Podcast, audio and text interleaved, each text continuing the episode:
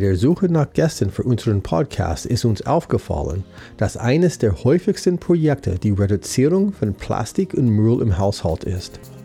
Das macht Sinn, denn es ist einfach anzufangen, führt schnell zu Ergebnissen und liegt buchstäblich vor der Haustür. Und es macht Spaß. Ein weiterer Nebeneffekt ist, dass die Reduzierung unseres Abfalls uns die Augen dafür öffnet, wie massiv das Problem unseres globalen Konsums geworden ist. Es ist wie das Ziehen an einem losen Faden einer Decke. Je mehr man dran zieht, desto mehr beginnt sich das Ganze aufzulösen. Und je mehr man lernt, desto mehr gibt es zu lernen. Mir persönlich wurden in den 1980er Jahren die Augen geöffnet – das Ozonloch, Tschernobyl und der saure Regen. Danach wurde mir das Ausmaß der negativen Auswirkungen, die wir Menschen auf unserem Planeten haben, erst so richtig bewusst. Und selbst jetzt scheint es so, als würde ich mir ständig einen neuen, tieferen Schicht der Verflechtung von, von ja, von allem bewusst werden.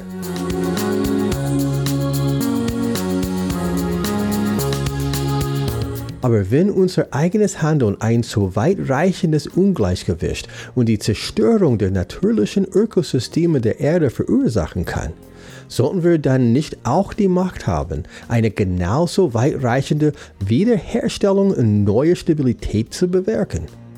So einfach wie es klingt, alles, was wir tun müssen, ist, die Dinge anders zu machen. Und am besten heute gleich damit anfangen.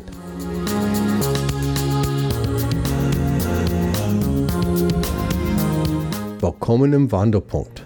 Mein Name ist Josh Wilkins. Und mein Name ist Julia Auer.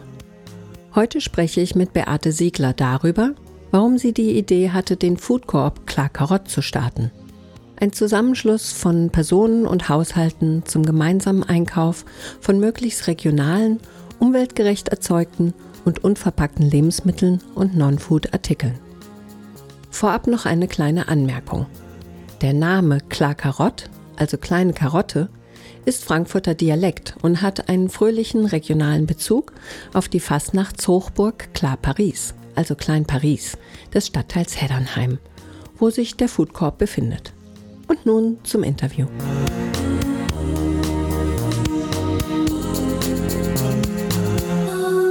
Heute begrüße ich die Beate Siegler zum Wandelpunkt. Hallo. Hallo.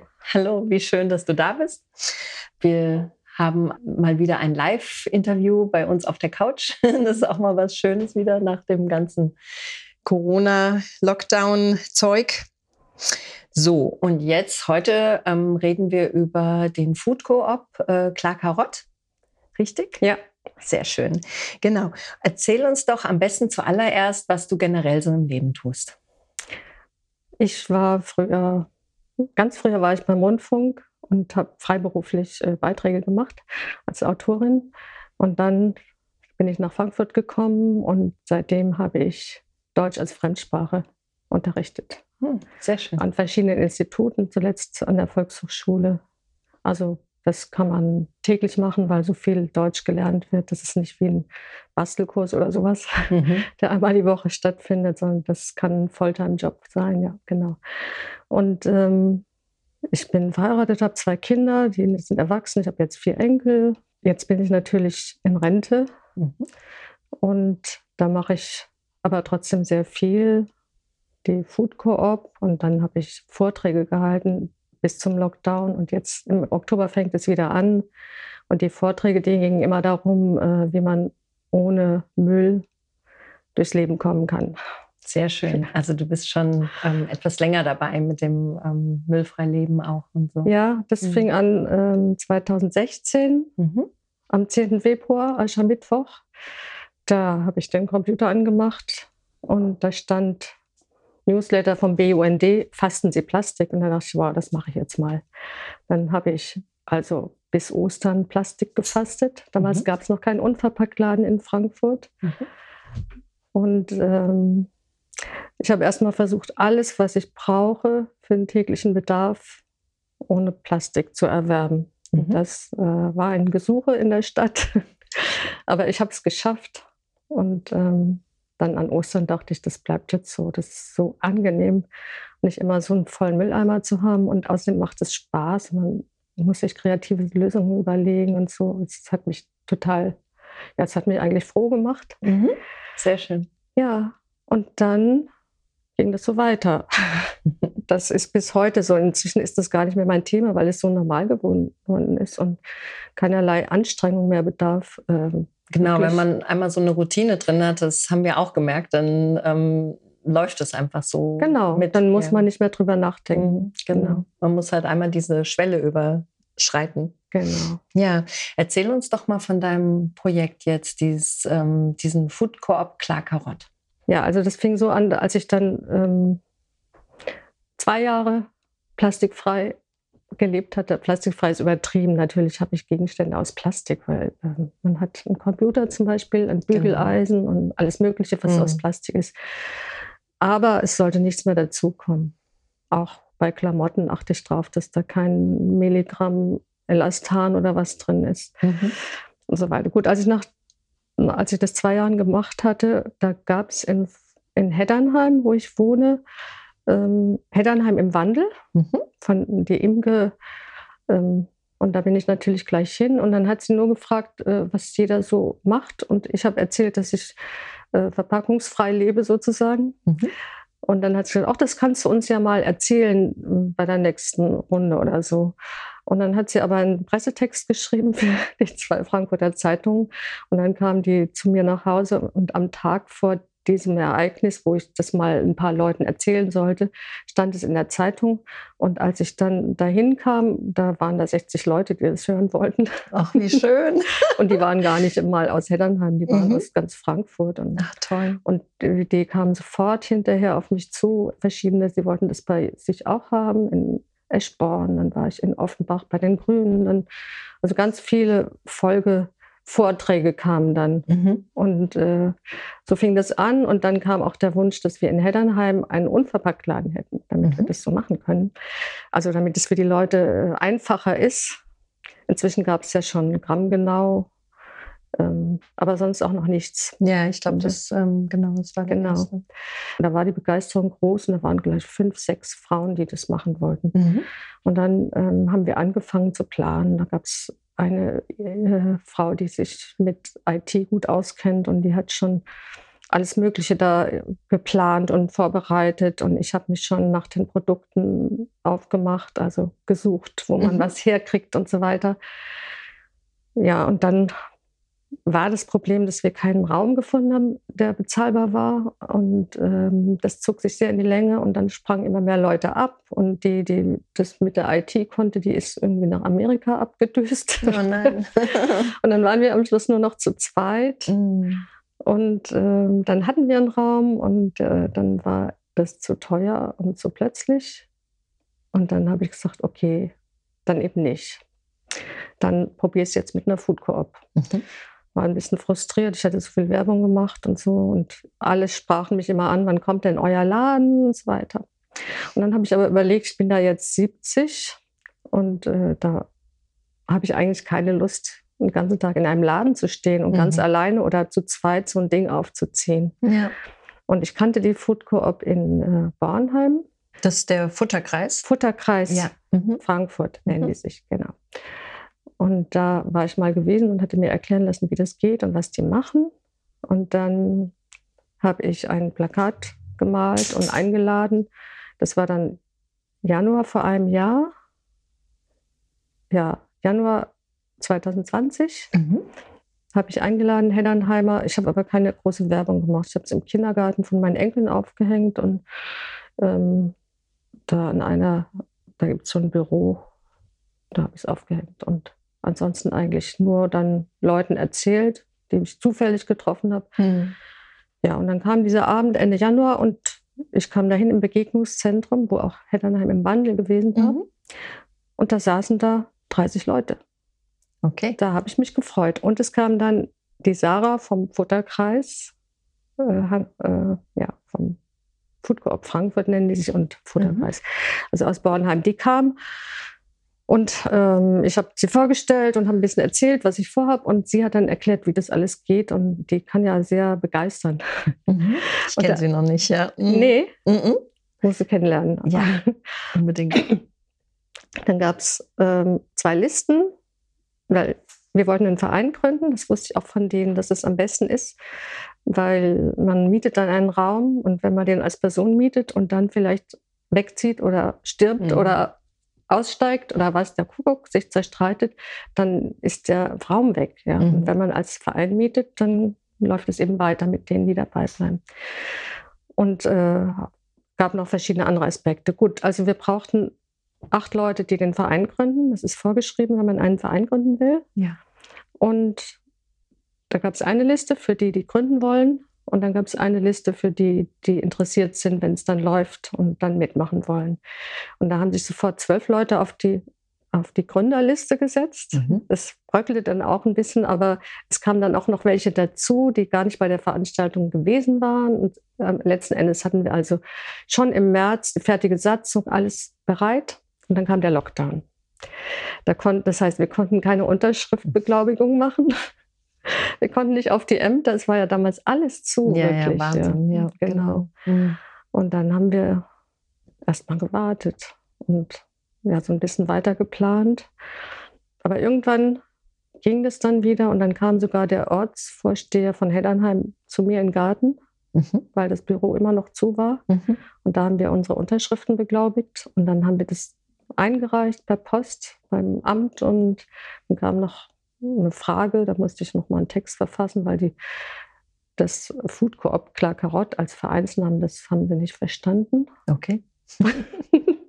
Ging natürlich, äh, hat natürlich mit Klar Paris zu tun. Klar Ach Paris so, ja, ist, ja, klar, natürlich. Ist dieses Faschingsfest wahrscheinlich. Es war halt ein Heddernheim-interner äh, Name. Für Heddernheimer ist es sofort einleuchtend. Ja, klar. war auch eine Veranstaltung für Heddernheim. Gleich nach dieser Versammlung im Februar hatten wir schon einen Raum in Aussicht. Mhm. Und zwar gab es da die Crunchy Queen, die war damals noch in Heddernheim. Mhm. Und der wurde dieser Raum angeboten gegenüber von ihr in der Nassauer Straße, also direkt ganz nah an der U-Bahn. Und ähm, der war ihr aber zu klein und sie wollte lieber in ihren Räumlichkeiten bleiben. Und mhm. sie hat uns aber dann sofort über Flurfunk Heddernheim benachrichtigt, dass es da einen Raum gibt.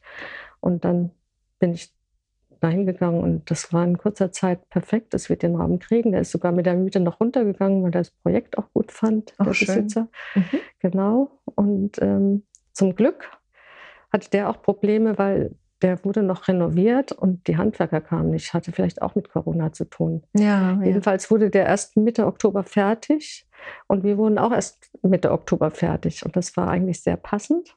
Gut. Und dann haben wir im November gestartet. Super. Das ist ja ein langer Werdegang, aber mit Hürden, die ihr genommen habt ja. und äh, hört sich toll an. Also ja. letztendlich hat dann doch alles auch rechtzeitig geklappt. Also es hat für alle. rechtzeitig geklappt. Ja, ja. genau. Wahnsinn. Ähm, erzähl doch mal, wie funktioniert denn so ein Food Coop? Also wie gesagt, es ist ein Verein und wir kümmern uns um die Produkte, die wir verkaufen wollen. Wir verkaufen, wir kaufen die in Großgebinden für den Verein und geben die an die Mitglieder ohne Aufschlag weiter, die. Sachen. Also wortwörtlich, ihr ähm, bestellt jetzt zum Beispiel einen Sack braunen Reis. Ja. Und Haben wir noch nicht gemacht, aber mhm. könnte sein. genau. Und dann kommen die Mitglieder und sagen, ich möchte 500 Gramm am. Also, wie funktioniert das dann? Wir haben einen Online-Shop. Mhm. Das ist eine Software, die haben wir ähm, von einem Österreicher. In Österreich gibt es viele Food Corps anscheinend. Mhm. Das hat einer mal entwickelt und gibt die auch kostenlos weiter an andere Food Corps. Schön. Und ähm, das Einrichten, da hat uns der Futterkreis in Bornheim geholfen, weil das ähm, mhm. ein bisschen herausfordernd war. Aber der funktioniert hervorragend. Man bestellt dann, bis zu einem gewissen Termin muss man bestellt haben. Das ist bei uns Mittwochabend und wir haben jetzt donnerstags offen, das heißt, es ist sehr zeitnah. Mhm. Man hat die ganzen Produkte in diesem Online-Shop. Das ist wie wenn man bei Amazon was kauft, was man nicht tun sollte. Mhm. Aber bei uns schon. Und ähm, das holt man dann am Donnerstag ab. Und man lädt Guthaben auf. Mhm. Man, man, schreibt in diesen Shop, ich habe jetzt 100 Euro aufgeladen und das muss man dann aber selber überweisen an, ähm, Ja, an unser Konto, mhm. Vereinskonto, genau. Toll. Ja. Und dann, es ist ja sehr ähm, bequem eigentlich auch. Das ist total also, bequem, aber mhm. man muss sich umstellen. Es sind schon zwei ausgestiegen, die haben gesagt, wir können uns unser Einkaufsverhalten nicht umstellen. Okay. Und das ist aber für alle so die gewisse Herausforderung, die mhm. ich ja schon vorher durch dieses unverpackt Einkaufen oder plastikfrei Einkaufen ursprünglich für mich geleistet habe. Also es kommt dann auch, also wenn die Leute jetzt das bestellen, also zum Beispiel diese 500 Gramm Reis, äh, mhm. äh, dann kommen sie mit ihrem eigenen Behälter dorthin genau. und füllen ja. das, also ja, wiegen das ab und ja. füllen das. Mhm. Das ist auch nicht das Problem, das finden mhm. alle ganz toll, weil mhm. das merkt man sofort, dass man keinen Müll mehr in der Küche hat. Mhm. Das ist einfach schön, ja.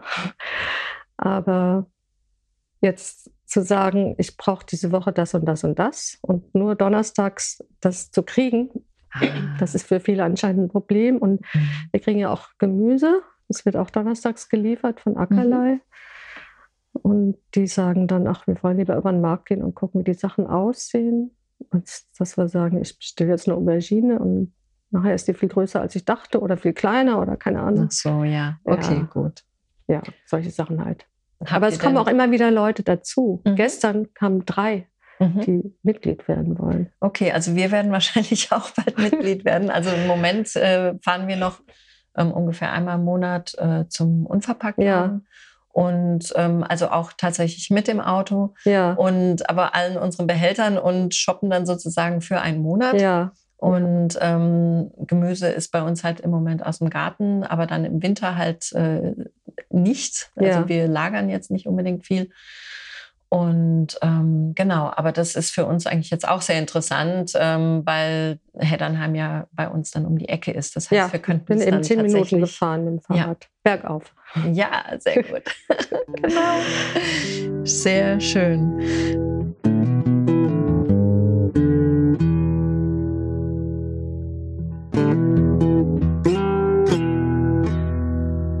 Unser Podcast heißt ja Wandelpunkt. Ja. Ähm, hast du einen Wandelpunkt gehabt? Ähm, also so einen Moment, wo du gedacht hast, jetzt reicht's das. Du hast ja vorhin schon ein bisschen. Ja, das war genau dieser 10, 10. Februar 2016.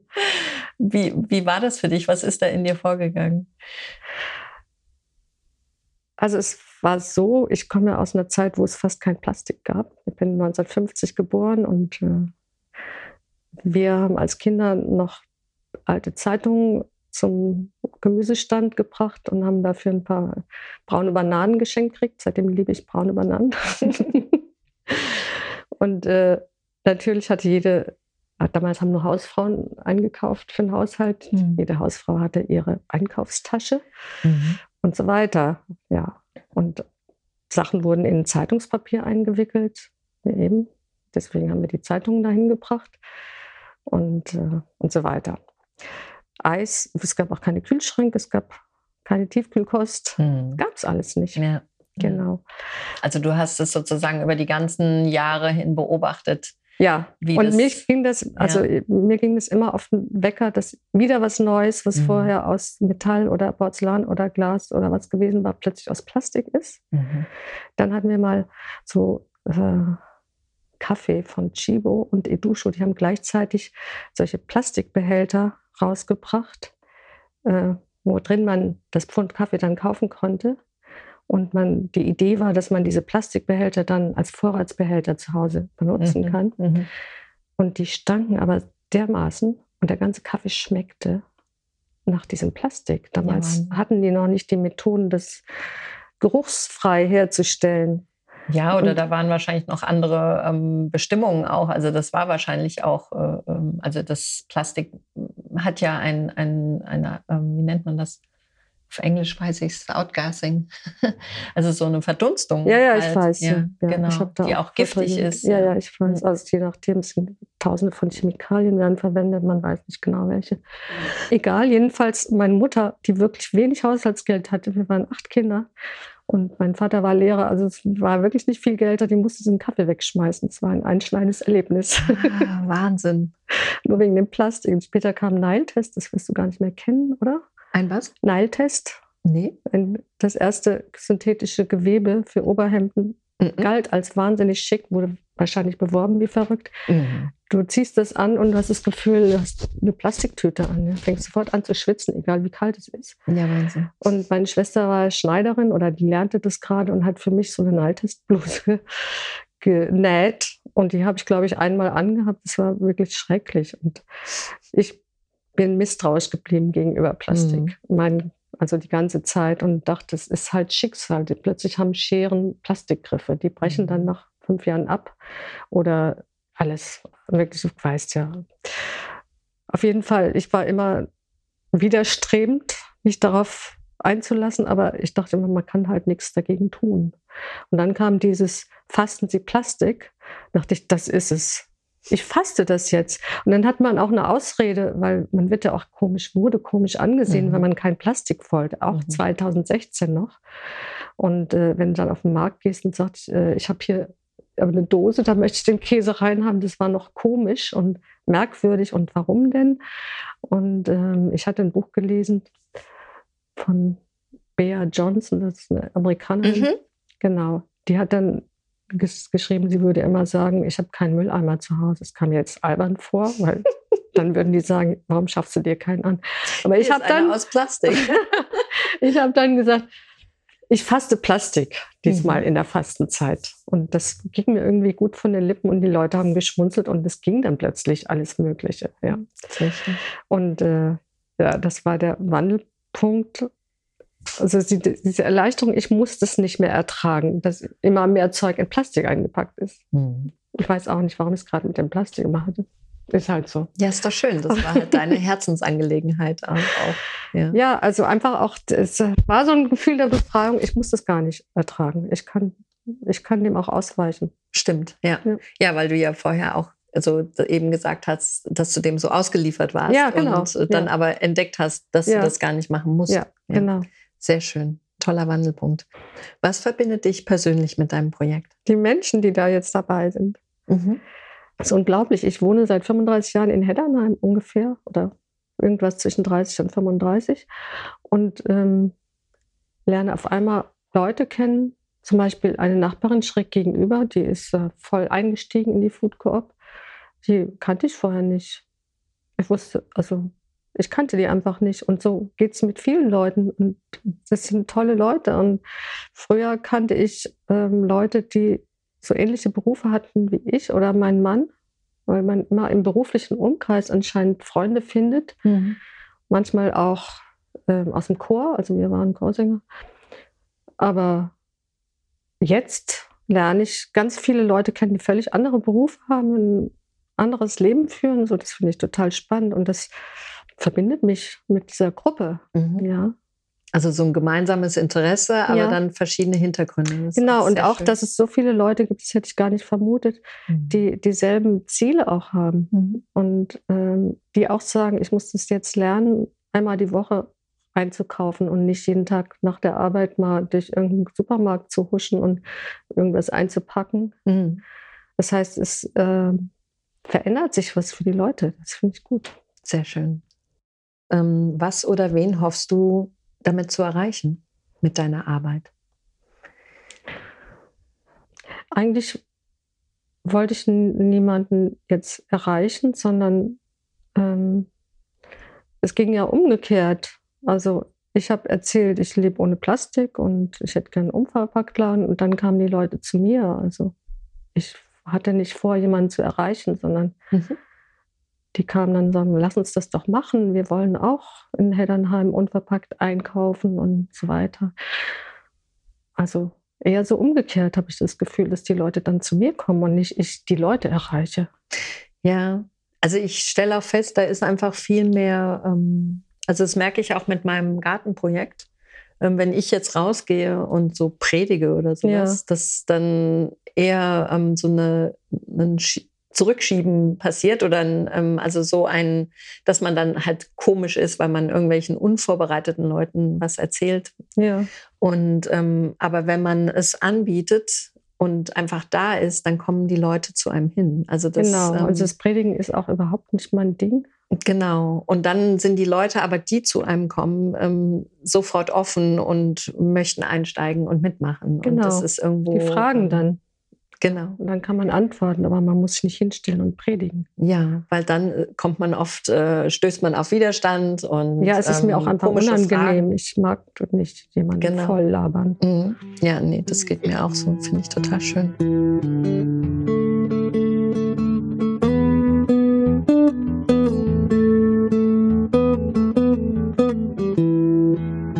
Gab es Schwierigkeiten bei der Durchführung deines Projekts oder Kritik?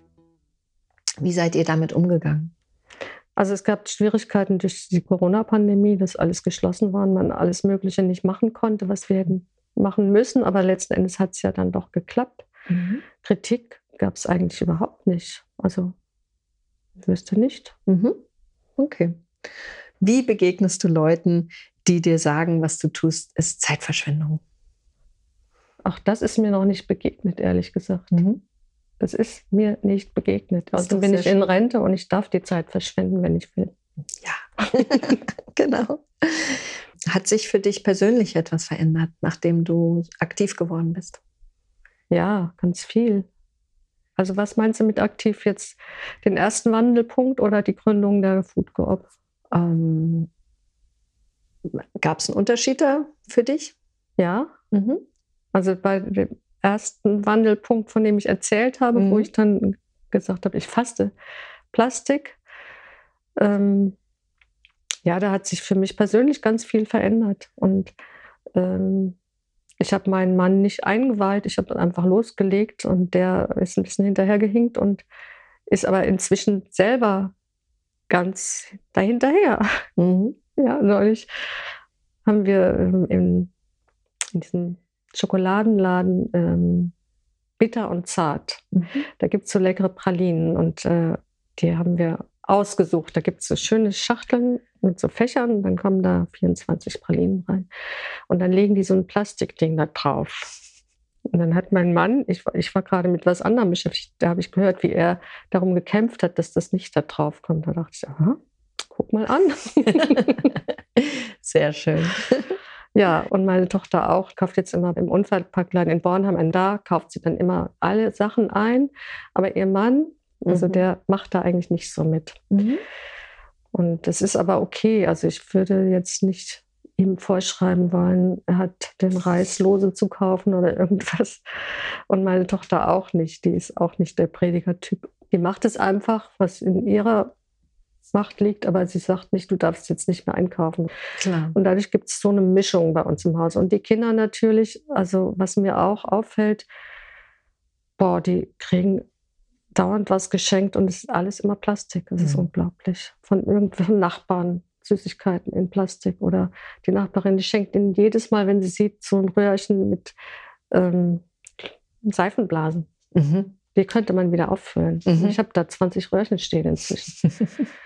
Aber ich mag ja auch nicht sagen, du darfst den Kindern nichts schenken oder so. Das, das geht mir gegen Strich. Ja. Ja, ist schon schwierig, also weil man doch irgendwo die Leute so bei sich lassen muss. Genau. Ja, also weil es ist ja schon so auch eine persönliche Entwicklung, die man machen muss, Genau. um diesen Ja. Schritt dann zu gehen. Mhm. Schön. Aber auch wenn man dann eben da ist und ähm, das vorlebt, dann gucken ja auch, also auch die Ja. Enkelkinder und Genau. Ähm, also das ist ja, glaube ich, so am wirksamsten, wenn man einfach so ist und ähm, den anderen Leuten das vielleicht dann auffällt und sie dann gucken und Ja, das auch die so. Enkelkinder, denen ist schon völlig klar, dass die Oma nichts aus Plastik schenkt. Aber die freuen sich auch. Ich habe einen Adventskalender gebastelt, große Buchstaben, Anfangsbuchstaben von den Kindern und da Mhm. so Schleifchen dran gemacht, dass man einen Zettel reinstecken kann und dann kriegen die jeden Tag irgendwas von mir ähm, in Form einer Aktion oder Kerze basteln oder was weiß ich, zum Unverpacktladen gehen und sich Süßigkeiten aussuchen oder Genau. Genau. Schön. Und das lieben die, ja, das finden die ganz toll. Das ist dann für die auch was Besonderes. Mhm. Sehr schön. Ähm, wie kann man euch unterstützen beim Food Corp? Ähm, wie kann man mitmachen? Ja, Mitglied werden. Also man meldet sich einfach an, wird Mitglied und Ja, man äh, meldet sich, ähm, man kann über die, unsere Website Kontakt aufnehmen zu uns. Und mhm. wenn man interessiert ist, bekommt man die Unterlagen zugeschickt mit vier Sachen. Das ist ähm, die Satzung, damit mhm. man weiß, worum es eigentlich geht. Und Beitrittserklärung, Datenschutzerklärung und SEPA-Mandat. Mhm. Die Satzung kann man behalten, das andere muss man unterschrieben zurückgeben. Ganz einfach. Und dann ist man zum ersten nächsten, zum ersten des nächsten Monats ist man dann Mitglied dann wird man äh, eingeführt und freigeschaltet für den Shop und wir haben Kommunikation über Slack. Dann bekommt mhm. man da Zugang. Und dann kann man einfach mitmachen und wenn man Fragen hat, kann man mich oder meine Nachbarin anrufen. Wunderbar. Ja. Hast du Tipps für unsere Zuhörer? Hm. Einfach anfangen. Ausprobieren. Es macht Spaß. Hm. Und es äh, bringt Lebensqualität, finde ich. Sehr schön. Jetzt kommt die schwierige Frage. Wenn du eine Superheldin wärst, ähm, was wäre deine besondere Stärke? Meine Sturheit. Ich bin ein sturer Mensch. Mhm. Also du bleibst hinter Sachen. Genau, ja. ja. Das ist mit allem so bei mir. Sehr schön. Mhm. Schöne Qualität. Mhm. Gibt es etwas, was ich noch nicht gefragt habe, was du gerne erzählen würdest? Ja, und zwar es fing an mit Plastik und ähm, das ging weiter. Das Plastik ist inzwischen gar kein Thema mehr für mich, weil diese Frage für mich persönlich gelöst ist. Aber es gibt, die, gibt CO2, es gibt äh, die Entwässerung der Böden in manchen Ländern durch Produktion von Lebensmitteln, die wir hier verzehren. Mhm. Es gibt unglaubliche Arbeitsbedingungen für Leute, die unsere Lebensmittel produzieren oder auch Klamotten oder sonst was. Und ähm, ja, mit all dem beschäftigen wir uns auch in der Food Coop. Jetzt nicht mit, mit Kleidung, weil wir keine Kleidung haben, aber Lebensmittel schon. Und dann gibt es Diskussionen und dann wollen Leute Cashewkerne unbedingt haben mhm. oder Walnüsse, die nicht so teuer sind. Deutsche Walnüsse sind halt teuer. Mhm. Und wenn sie aus Pakistan kommen, sind sie billig. Mhm. Die wollen geknackte Nüsse und keine in der Schale und sowas alles. Und wenn man weiß, ähm, wie die Produktionsbedingungen sind und die Arbeitsbedingungen in manchen Ländern, dann würde man nicht die Frage stellen. Also muss man da immer weiter forschen und gucken, was ist eigentlich los, weil wir sind nicht nur Heddernheim. Wir sind nicht nur Deutschland, sondern wir leben auf einer Welt, die total vernetzt ist. Mhm. Und das müssen wir mit einbeziehen. Und als ich angefangen habe mit diesem Plastik, für mich persönlich, das ist wie wenn, wenn da sowas auf dem Boden liegt, vielleicht so ein kleiner, kleines Schmuckstück, sowas hier. Mhm. Und dann hebe ich das auf und dann ist da so eine Kette dran und die Kette hört nie auf. Und mhm. es gibt immer mehr Themen, die damit in Zusammenhang stehen. Mhm. Und so kommt mir das vor. Ja. Man lernt nie aus. Ja. ja, das klingt so allgemein, aber ja, man lernt nie aus. Man versucht immer weiter. Das ist inzwischen ist für mich naiv zu sagen, ich vermeide Plastikverpackungen und Punkt. Weil da noch so ein ganzer Schlurri hinten dran hängt. Ja, aber wirklich. Ja, ja richtig. Viel. Also gerade auch mit Cashewkernen, ähm, das hat mich auch, ähm, also ähm, einmal habe ich ein Video gesehen, ähm, wie die Cashewkerne überhaupt aus den Kernen rauskommen. Also das sind ja, also die müssen geschält werden. Und ähm, das wird von ähm, ganz armen meistens Frauen äh, in ganz schlimmen Arbeitsbedingungen werden die Cashewkerne geschält mhm. und das verätzt deren Finger auch und, ähm, und ich kann seitdem keine Cashewkerne mehr essen. Ja, ich habe sie nie gegessen, weil ich dachte, wir haben ja schon so viele Nüsse, was brauche ich noch Cashewkerne? Das stimmt auch, ja. ja. Oder auch diese ganze Sache mit Chiasamen, also das dann das heißt ein auch sogar weiß ich nichts. Ja, also es ist, äh, das war halt so vor ein paar Jahren ein Riesenhype. Äh, ja. das, also Chia, ähm, irgendwie das Superfood und so. Ja, das ist ja mit Cashew auch, da wird jetzt Käse draus gemacht und so weiter. Genau, und das sind aber alles Produkte, die eben um die Welt geschickt werden und, ähm, und gerade auch Chiasamen, also sie sollen halt ganz viele Aminosäuren haben und dann sage ich aber auch mal, wir haben eigentlich hier ein Superfood in Deutschland wachsen, das ist die Brennnessel. Ja. Man kann ganz toll Brennnesselsamen sammeln auch und die ja. haben ganz viele äh, Aminosäuren auch drin, also es ist eigentlich... Ähm, da kannst du mal bei uns einen, einen, Workshop machen und über sowas berichten. Ja, das Also eigentlich war unser Plan ja auch, dass mhm. wir Workshops machen und dafür mhm. eignet sich auch auch der Raum. Mhm. das ging ja jetzt alles nicht. Ja. Auch, auch das Kennenlernen der Leute ist gar nicht so einfach. Immer noch, ja. Ja. Stimmt, ja. Aber dann würde ich dich da mal einladen, über Brennnesselsamen zu erzählen. Ja. Das interessiert dann können mich. wir mal eine Brennnesselsamen-Sammelaktion machen. und mit den, ja, und wir, wir wollten Workshops machen und das ähm, werden wir auch noch machen, wenn es irgendwie geht. Mhm. Auch über solche Themen, wie werden eigentlich Cashewkerne produziert oder mhm. ähm, was ist mit den Walnüssen? Ja? Warum sind die aus Pakistan nur ein Drittel so teuer wie die deutschen? Also ja. ich weiß es nicht genau. Ich vermute mal, mein Mann hat gesagt, die werden von Kindern geknackt wahrscheinlich oder keine ja. Ahnung, ich weiß nicht. Keine Ahnung auch, ja. ja. Und, ja, oder Haselnüsse, die sind in Deutschland heimisch. Mhm. Aber 98 Prozent der in Deutschland verkauften Haselnüsse kommen aus der Türkei und Aserbaidschan. Ja. Warum? Ja, ja. ganz Warum? genau.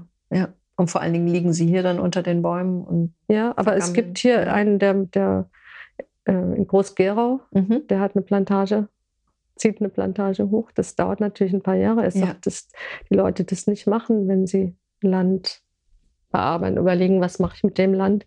Liegt daran, dass das 15 Jahre dauert, bis da was abgeworfen wird, wenn sie Haselnüsse anpflanzen. Ne? Ganz genau. Und ja. äh, das ist dann halt, die, die hier unter den Bäumen liegen, die sind ja nicht dafür da, dass die in den Produktionskreis oder in den Kreislauf geraten. Groß so. genug oder? Nee, nee, das äh, muss ja dann jemand anbauen und so weiter. Und mhm. dann verkauft er das an die Geschäfte. Der macht das. Aber es ist doch oft so. Also es war auch hier, ähm, wo war das? Ähm, also ich hatte auch überlegt, weil wir, wir bauen ja, also unsere Bauern bauen eigentlich immer so traditionell das Gleiche an. Das ist Raps und Weizen, Gerste und also so.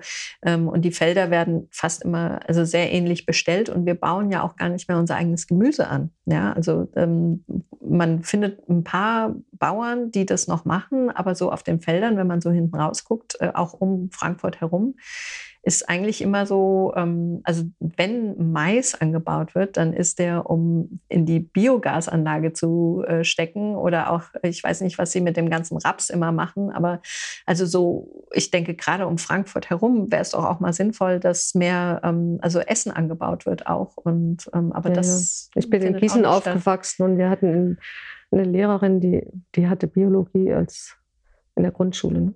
als Hauptfach oder was. Mhm. Die ist jeden zweiten Tag mit uns rausgegangen und über die Felder. Und dann haben wir die vier, vier typischen Getreidesorten gelernt. Da gab es Hafer in der mhm. Wetterau. Mhm. Das gibt es nicht mehr. Genau.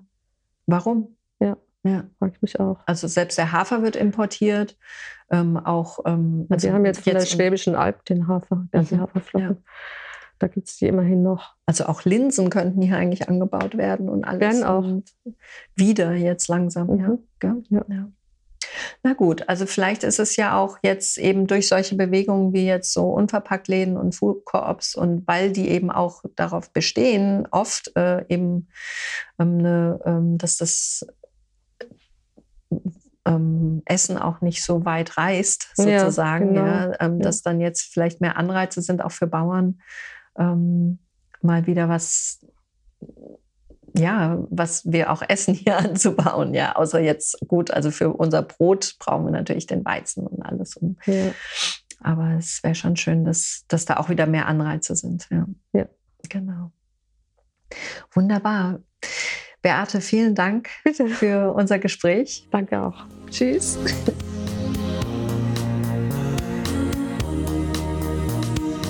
Und das war unser Interview mit Beate Ziegler über die Lebensmittelkooperative Klar Karot. Mehr Informationen dazu und zu allen unseren Sendungen, inklusive Links und Fotos, findet ihr auf unserer Webseite wandelpunkt-podcast.de. Dort könnt ihr auch alle Interviews anhören und auch unseren Newsletter abonnieren. Ihr könnt uns auch von unterwegs mit eurem Lieblings-Podcast-Player anhören. Sucht einfach nach Wandelpunkt Podcast. Wir sind überall zu finden. Kennt ihr jemanden, den wir interviewen sollten? Vielleicht sogar ihr selbst? Und dann schickt uns eine E-Mail an kontakt at wandelpunkt-podcast.de. Gefällt euch unsere Sendung? Dann bitten wir euch, share the love. Der beste Weg, uns zu helfen, Menschen zu inspirieren und dabei etwas positiv zu verändern, ist anderen von uns zu erzählen. Also, erzählt es Freunden und Familie, Bekannten und Fremden, erklärt es den Nachbarn, während ihr gemeinsam Hafer abwiegt und ruft es von den Dächern. Wir sind im Wandelpunkt angekommen.